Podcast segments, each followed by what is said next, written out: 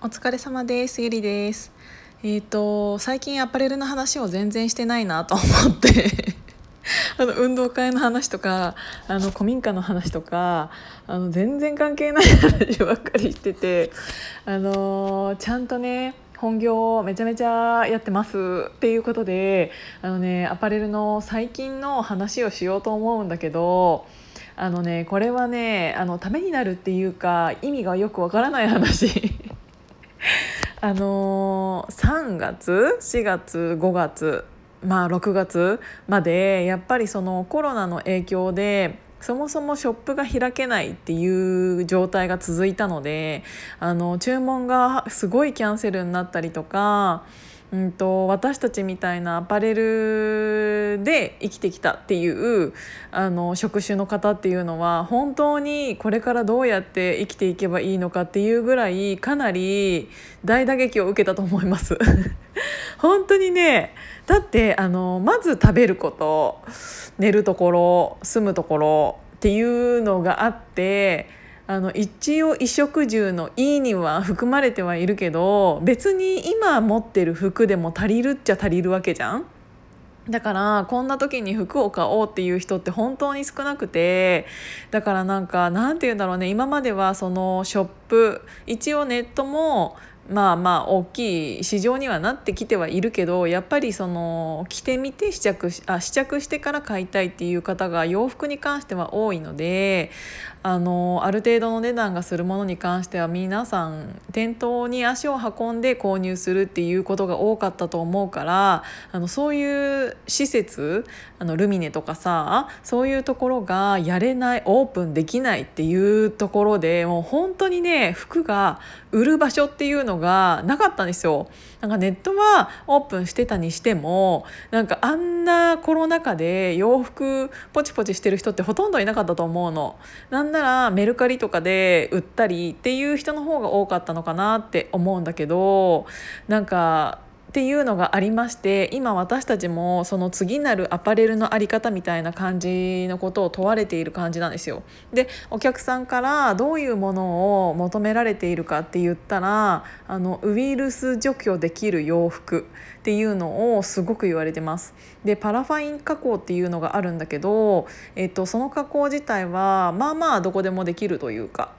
っていう感じなんだけどあのどっちかって言ったらそれを証明する下げ札を作るための検査っていうのがすごく時間がかかって例えばなんですけどうんとうんなんて言うんだろうその、まあ、マスクとかマスクとかもどこまでどうなのかがわからないんだけどうん、抗菌防臭機能とかってついてるとするじゃないですか。でその抗菌ってどこまで抗菌されてるのっていう話。であのー、すごく難しくないですか？だってそれが抗菌されているかされてないかって検査をしようと思わなければそもそもウイルスって目に見えないものだからこそあのしかも100%じゃないし抗菌をしていますよって言ったからといってあのマスクを取った時にたまたま感染したのかもしれないってなったら抗菌してねえじゃねえかって言えないじゃん。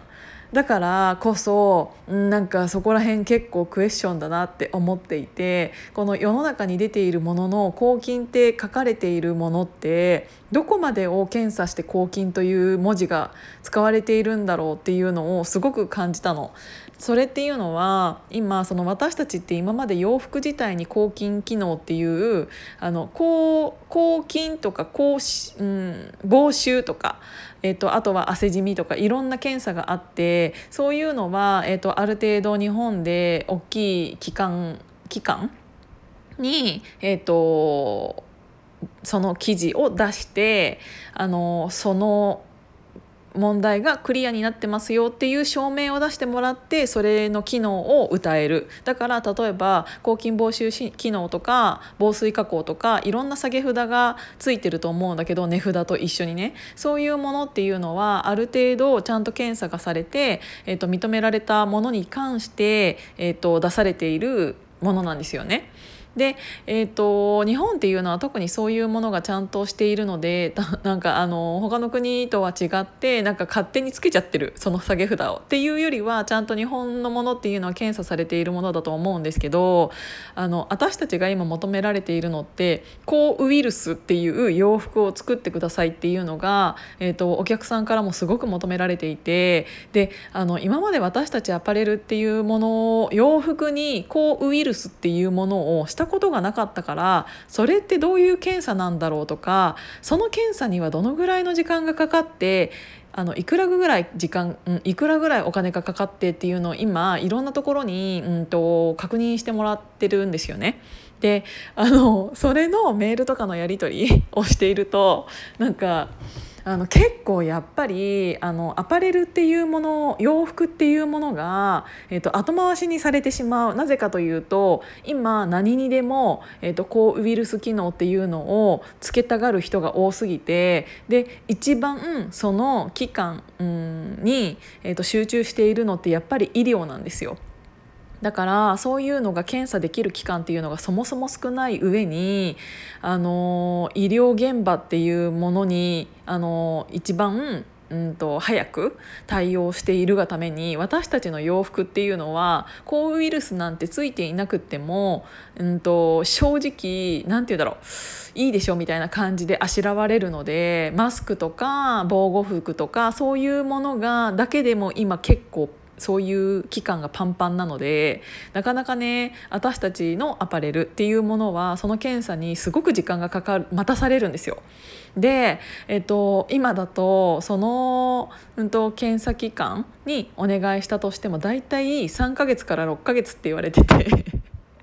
しかもそれが一つの素材に対してそのぐらいかかるっていうことは例えばあの3型えーと、3つの形 T シャツスカートデニムとか3つ作りたいってなった時にあの1つの、えーと、素材に対して3ヶ月から6ヶ月って言われているのでなんかあのえ3素材になったらもうどうなんのみたいな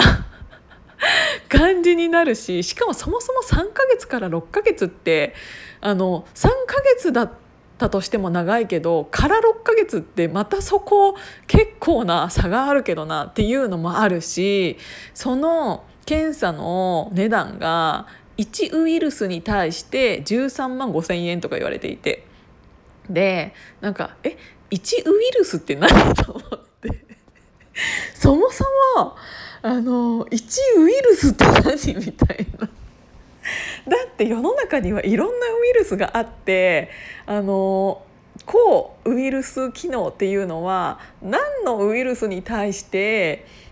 こうされていればいいのかみたいな防げていればいいのかっていうのをちゃんと明確にしないとだって例えばさあの一つの菌だったとしてもウイルスってもう何十種類ってあったりするじゃないですか。ってなったらえじゃあこのこれとこれとこれってなったとしたらあのゴウイルスになった時点でえいくらみたいな。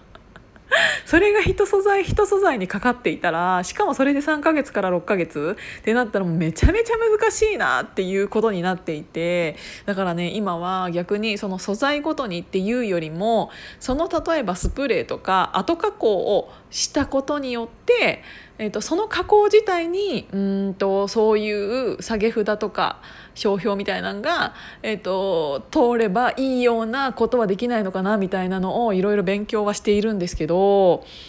そうだからなんか今すごく大変。ただ日常の洋服とかあの普段私たちが着ているものに対してそういう機能があったら絶対いいよね。だってマスクだけじゃなくっていろんなものに、えっと、菌ってついているわけだし除菌シートとかっていうのは、えっと、肌に直接あの手塗ったりとかするじゃないですか。手拭いたりか。なんだけど洋服って結構面積多いしそこに、えっと、抗ウイルス機能があったら皆さん絶対欲しいと思うんですよ。なのでちょっと引き続き頑張りはするんだけど1ウイルスって何？みたいな。ただなんかそういう目に見えないものに関してなんかそういうちゃんと検査を取ったとしてもなんか本当に見えないものだからこそ何とでも言えちゃうからそういうのちゃんと取ってないで売ってる人たちもこれから出てくるんだろうなと思ってどういう未来になるのかなって思いながら洋服の検査を取っています。ということであと 5, 5秒になっちゃったので聞いていただいただいてありがとうございました。またね